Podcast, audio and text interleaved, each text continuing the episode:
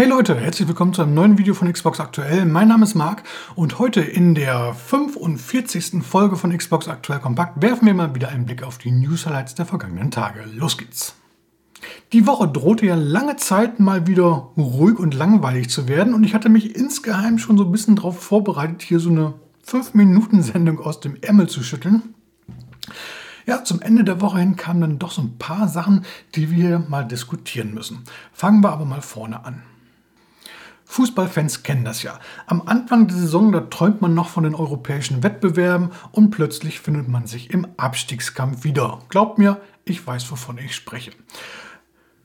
Und äh, ja, manchmal geht es auch eine Liga runter. Ähm, schöne Grüße an Hamburg, Gelsenkirchen und wie sie alle so heißen. Ja, und Konami muss sich gerade auch so ein bisschen Hamburg fühlen, so ein bisschen Schalke. Äh, denn eigentlich war man mit Pro Evolution Soccer, kurz PES, jahrelang in der Champions League unterwegs und plötzlich findet man sich im Tabellenkeller der Fußballsimulationen wieder. Ähm, ja, ihr wisst es ja, Pro Evolution Soccer wurde gestrichen, stattdessen hat man auf ein neues Pferd gesetzt, eFootball. Free-to-Play äh, kann man von halten, was man will. Wenn das Spiel denn insofern gut geworden wäre, wäre das alles ja kein Thema.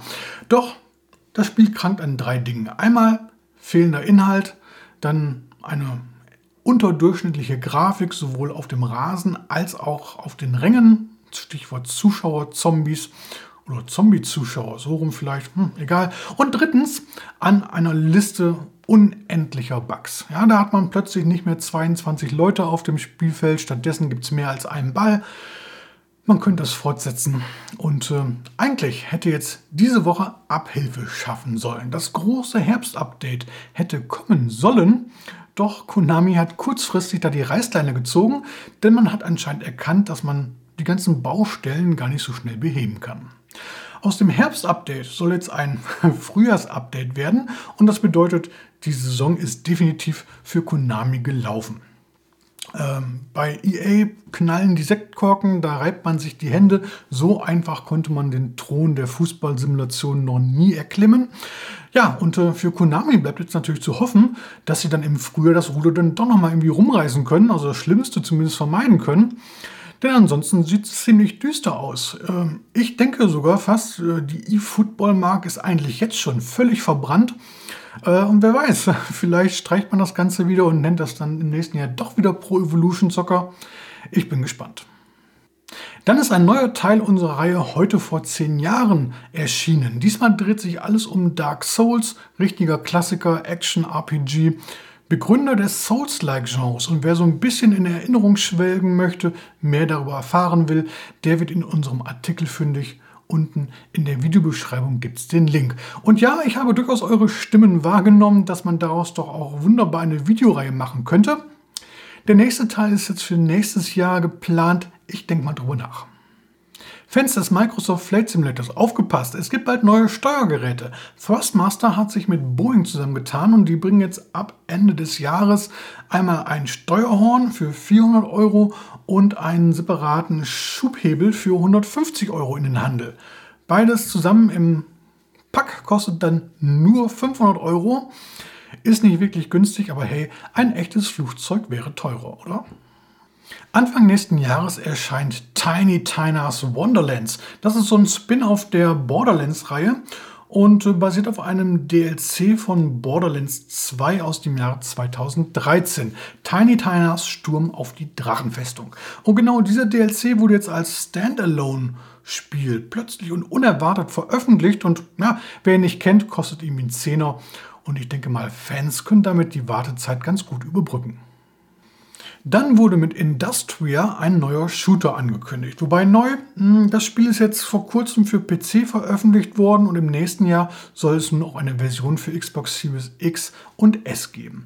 Thematisch ganz interessant. Das Spiel spielt in äh, Ostberlin, einen Tag vor der Maueröffnung und äh, im ganzen Trubel sucht eine Wissenschaftlerin ihren Freund, ihren Arbeitskollegen und landet dabei in einer parallelen Realität, in der die Stadt von Robotern und von Maschinen beherrscht wird. Äh, sieht auf den ersten Blick ganz interessant aus und bei Steam die Bewertungen sind auch größtenteils positiv. Insofern äh, hoffen wir mal, dass dem die Xbox-Version in nichts nachstehen wird. Dann hat Ubisoft den Release-Termin von äh, Rainbow Six Extractions verraten. Am 20. Januar soll es soweit sein und das Spiel kostet nur 39,99. Man könnte jetzt meinen, das ist eine Antwort auf die doch recht harsche Kritik, äh, denn die meisten Rainbow Six-Fans sind ja mit dieser Ankündigung nicht so wirklich glücklich. Naja, ähm, auf jeden Fall, wer das Spiel kauft, erhält einen sogenannten Buddy Pass, einen Freundschaftspass. Und damit kann man bis zu zwei Spieler einladen, das Spiel zwei Wochen lang mit einem zu spielen, kostenlos. Ähm, nach den zwei Wochen werden dann die Spielstände oder können dann die Freunde ihren Spielstand in eine Vollversion übertragen, wie das halt oft so ist. Und ja, mal gucken, ob Ubisoft damit den Karren aus dem Dreck ziehen kann. Dann ist gestern der Early Access von Battlefield 2042 gestartet. Eigentlich erscheint das Spiel ja erst nächste Woche Freitag, doch alle Käufer der Gold und Ultimate Edition dürfen jetzt schon loslegen. Ebenfalls einen Blick auf das Spiel werfen dürfen alle Inhaber des Xbox Game Pass Ultimate bzw. Mitglieder von EA Play, denn die erhalten eine 10-stündige Trial. Ich habe so auch schon mal einen Blick drauf geworfen und ja, macht soweit einen ganz lustigen Eindruck. Hm, Spiel dürfte vor allem für die vergraulten Call of Duty Vanguard-Fans was sein. Äh, die ärgern sich ja gerade noch so ein bisschen über diverse Bugs im Multiplayer. Hm. Äh, und wo wir gerade bei Call of Duty sind, der Test zu Vanguard ist jetzt auch online. Unten in der Videobeschreibung gibt es den Link. Fazit will ich jetzt nicht groß vorwegnehmen, nur so viel Kampagne ganz ordentlich, aber viel zu kurz. Und wie gesagt, der Multiplayer, der hat noch einige Macken. Alle anderen Shooter-Fans warten natürlich vor allem auf den 8. Dezember, denn dann erscheint, ihr wisst es, Halo Infinite. Also zumindest die Einzelspieler-Kampagne und der Multiplayer. Koop und äh, Schmiede folgen dann im nächsten Jahr.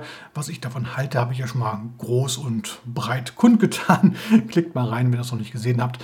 Ähm, ja, und jetzt gibt es Gerüchte, wonach 343 Industries den Release des Multiplayers vorziehen könnte. Hm. Ähm, Diverse Insider berichten da übereinstimmend, dass sich die Entwickler über einen Stealth-Release Gedanken machen, also einen heimlichen Release. Und der könnte, sollte angeblich schon am Montag erfolgen, am 15. November. Hm, äh, ja, spannende Sache eigentlich. Zwei Gründe würden im Grunde genommen dafür sprechen. Zum einen ist das Spiel, also der Teil, der jetzt am 8. Dezember erscheinen soll, ja schon fertig. Und zum anderen ähm, gab es ja immer mal so die Meldung, dass der Grund, dass das Spiel erst im Dezember erscheint, die Präsenz von Call of Duty ist. Nun ist Vanguard so ein bisschen am Schwächeln, haben wir eben schon drüber gesprochen. Und äh, da ist so in Sachen Multiplayer gerade so ein Vakuum entstanden. Und das könnte man natürlich mit Halo Infinite füllen. Was glaubt ihr?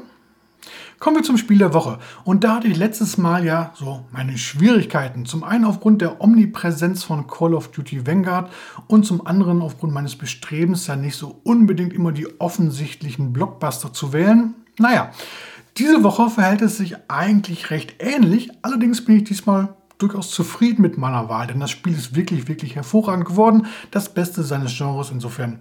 Das passt schon. Vorweg, Dino-Fans greifen natürlich zu Jurassic World Evolution 2 und auch die GTA-Trilogie ist jetzt ja endlich erschienen. Ich habe sie ja immer so ein bisschen belächelt, so als Geldmacherei abgetan und im Grunde genommen stehe ich da auch noch zu. Allerdings, ich habe mir jetzt mal San Andreas runtergeladen, gibt es ja derzeit im Xbox Game Pass kostenlos. Und was soll ich sagen? Es war damals ein tolles Spiel und es ist heute auch noch toll. Äh, in Sachen Optik hätte man vielleicht ein bisschen mehr rausholen können noch. Aber hey, Bevor es wieder aus dem Pass verschwindet, ladet es euch runter und spielt es. Ähm, Spiel der Woche ist aber natürlich, natürlich, natürlich, natürlich Forza Horizon 5. Und nein, da gibt es keine andere Meinung zu. Punkt. Was soll man zu Forza Horizon 5 schon groß sagen? Der Titel ist wirklich der erwartbar hervorragende Racer geworden, den wir uns alle gewünscht haben. Wer den Vorgänger gemocht hat, der wird Forza Horizon 5 lieben. Wer Rennspiele allgemein mag, der wird Forza Horizon 5 lieben.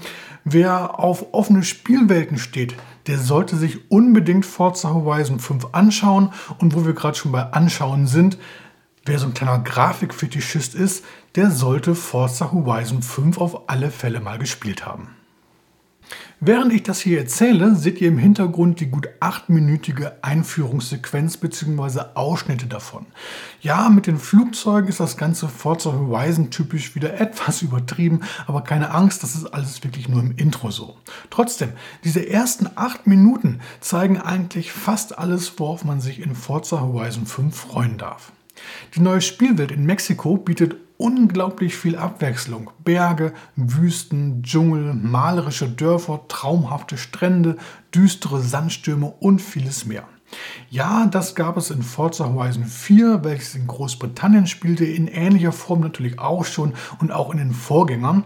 Ähm, jetzt aber wieder endlich mit Rechtsverkehr und vor allen Dingen ist die Spielwelt nochmal um einiges größer geworden. Genauer gesagt fast doppelt so groß wie in Teil 4. Und damit bietet Forza Horizon 5 in Sachen Fläche mehr als Grand Theft Auto 5 oder Red Dead Redemption 2. Und das soll wirklich etwas heißen. Dabei sieht Forza Horizon 5 wirklich fantastisch aus. Und ich wüsste gerade nicht, welches andere Spiel auf den neuen Konsolen in optischer Hinsicht noch mehr zu bieten hat. Ganz egal, ob auf der Xbox, auf der PlayStation oder wo auch immer. Der Qualitätsmodus läuft auf der Xbox Series X in 4K mit 30 Frames. Der Performance-Modus bietet bei gleicher Auflösung 60 Bilder die Sekunde, dafür aber mit weniger Grafikdetails. Übrigens, auch auf der Xbox One läuft das Spiel wirklich rund. Natürlich kann diese Version nicht mit der der neuen Konsolen mithalten und auch die Ladezeiten sind hier deutlich länger. Aber das Optimierungsteam von Playground und Microsoft hat hier wirklich hervorragende Arbeit geleistet. Die große Spielwelt bedeutet am Ende natürlich wieder auch eine große Karte. Und wie schon bei den Vorgängern neigt auch diese dazu, mit der Zeit ziemlich unübersichtlich zu werden. Aber was will man schon bei dem gebotenen Riesenumfang machen? An jeder Ecke sind diverse Rennevents oder Hinweise auf sonstige Unternehmungen zu finden. Es gibt beispielsweise einen kleinen Story-Modus, der euch Mexiko etwas näher bringen soll und auch die beliebten Scheunenfunde haben es erneut ins Spiel geschafft. Auf diese Weise platzt die Karte vor lauter Icons und ich rate euch wirklich, mit dem vorhandenen Filter nur die Dinge einzublenden, die euch wirklich interessieren. Ansonsten ist das Gameplay wie schon beim Vorgänger erneut äußerst gelungen. Die bis zu über 500 Fahrzeuge sehen nicht nur absolut echt aus, sie fühlen sich auch alle anders an bzw. unterscheiden sich in ihrem Fahrverhalten. Und apropos Fahrverhalten, die auffälligste Änderung betrifft das Durchfahren von Wasser. Auch wenn ich das selber in dieser Form in der Realität nicht so oft mache, so wirkt das Ganze jetzt nochmal deutlich realistischer. Wenn man mit einem Offroader durch knietiefes Wasser düst, dann muss sich das genau so anfühlen. Das Spiel ist jetzt für Xbox und Windows erhältlich und Microsoft freut sich schon nach so kurzer Zeit über 6 Millionen aktive Spieler. Damit ist Forza Horizon 5 der erfolgreichste Xbox Launch, also hausintern, ähm, aller Zeiten und das völlig zu Recht. Xbox Store 69,99 äh, auf Disc bei Amazon schon für 59,99. Wenn ihr den Game Pass nicht habt, da ist das Spiel ja inklusive, dann auf alle Fälle zuschlagen. Werfen wir noch einen Blick auf die kommende Woche und da ist in Sachen Spielreleases ein bisschen weniger los. Am Dienstag, 16. November, erscheint Sherlock Holmes Chapter 1, ein Adventure und am Freitag, wie schon erwähnt, Battlefield 2042. Der wichtigste Termin der Woche findet allerdings schon am Montag, den 15. November statt. Um 19 Uhr geht's los, der Xbox Anniversary Celebration Broadcast. 19 Uhr bei YouTube, bei Twitch, bei Facebook. 45 Minuten lang wird da gefeiert, 20 Jahre Xbox. Erwartet keine Neuankündigung unbedingt. Es geht eher um die vergangenen Jahre. Äh, für Fans auf jeden Fall ein Pflichttermin.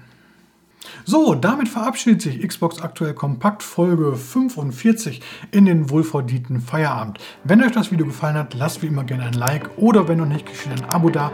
Wir sehen uns dann beim nächsten Mal wieder. Bis dann, macht's gut. Ciao, ciao.